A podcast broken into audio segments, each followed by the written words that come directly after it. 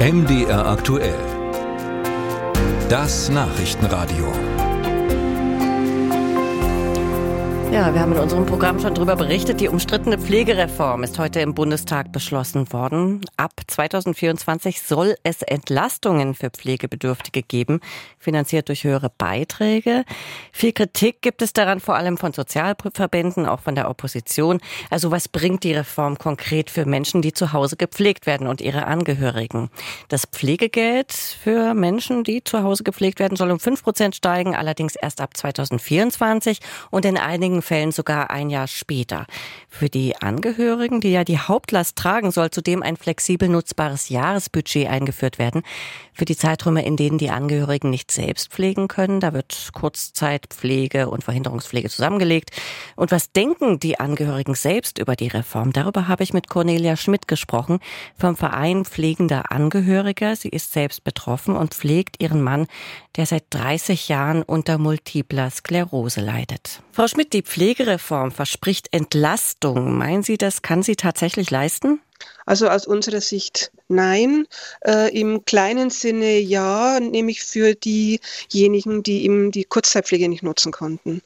Das sind überwiegend Menschen, die äh, ihre Kinder pflegen, junge Menschen pflegen. Von daher ist das ein Stückchen mehr an Entlastung, ja. Schauen wir jetzt mal konkret. Fünf Prozent mehr Pflegegeld soll es geben.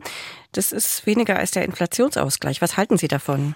Letztendlich steht es ja schon jahrelang aus. Also seit 2017 ist ja da nichts mehr äh, erhöht worden und wir haben wirklich also unheimlich viele Kostenerhöhungen, egal ob es jetzt die Energiekosten, die jeder hat, äh, Stromkosten und so weiter, oder ob es jetzt die, die ganzen Erhöhungen der Pflegedienste äh, ist. Letztendlich sind die Kosten überall gestiegen und es gleicht es nicht aus.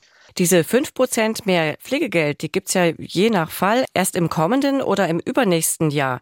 Ist das denn rechtzeitig? Nein, überhaupt nicht, weil die Versprechungen waren ja schon für Januar 22. Da hätten wir es schon gebraucht. Und seitdem kämpfen wir auch darum, dass die kommen und dass die jetzt erst zu spät kommen.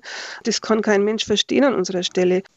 Sie haben es schon gesagt, neben den Lebenshaltungskosten, die ja deutlich gestiegen sind, sind ja auch die Preise der Dienstleister für Kurzzeitpflege etc. pp gestiegen. Was bedeutet das für Sie derzeit? Letztendlich ist es eine Kürzung unserer, unserer ähm, äh, Entlastungsmöglichkeiten. Also äh, wir können ja nur dann so lang wie möglich für unsere Lieben da sein, wenn wir immer wieder Auszeiten haben und, und äh, in denen wir Kraft schöpfen können. Und die werden uns dadurch eben nicht mehr. Also die, die letzten Jahre sind es eh weniger geworden durch die Kostensteigerungen und jetzt wird es vielleicht ein Stück ausgeglichen, aber äh, letztendlich ist es meines Erachtens jetzt wirklich nicht so ein mini, mini, mini Tropfen auf dem heißen Stein.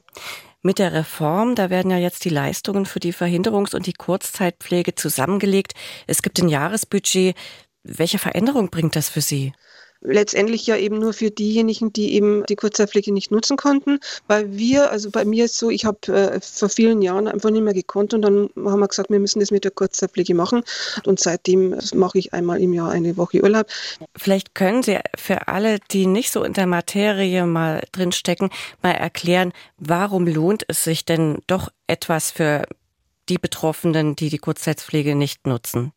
Also Verhinderungspflege ist ja eigentlich eine einfache Geschichte. Man kann äh, Menschen zur Hilfe holen, ob es jetzt Familie ist oder Nachbarn oder Freunde, die halt kommen. Da sein, wenn ich jetzt mal weggehe zu meinem Mann, ähm, können auch eingewiesen werden von uns und einfach uns helfen. Und jetzt kann man die, die Kurzzeitpflege mit rüberschieben. Es sind um die, ein bisschen über 900 Euro, die jetzt praktisch die Menschen mehr haben für die Verhinderungspflege. Und das ist einfach das Niedrigschwelligste. Nochmal 50 Prozent mehr. Also jetzt ist es ein höherer Betrag, 3000, äh, äh, ich habe es jetzt nicht da, auf jeden Fall 3300 und noch was, der jetzt zur Verfügung stellt. Das heißt, die niedrigschwelligere Entlastung durch Menschen, die einem einfach äh, zur Verfügung stehen, die einem helfen, die ist jetzt größer. Mhm. Und für Kurzzeitpflege nicht? Äh, die Kurzzeitpflege hat, da verändert sich ja in dem Sinn äh, nicht die Welt, der Betrag wird etwas erhöht. Hm. Bitte fassen Sie doch kurz und knapp für uns nochmal zusammen. Was würden Sie sich als pflegende Angehörige denn wünschen, um wirklich eine Erleichterung zu erleben? Wir wollten eigentlich ursprünglich ein, ein größeres Entlastungsbudget, äh, ein gerechtes Entlastungsbudget, das eben nach Pflegegraden nochmal bemessen ist und die Entlastungsleistungen mit reingenommen äh, werden hätten können. Also das wäre noch einmal ein höherer Betrag gewesen und äh, man hätte dann flexibel damit umgehen können. Das sagt Cornelia Schmidt vom Verein Pflegender Angehöriger hier bei MDR aktuell.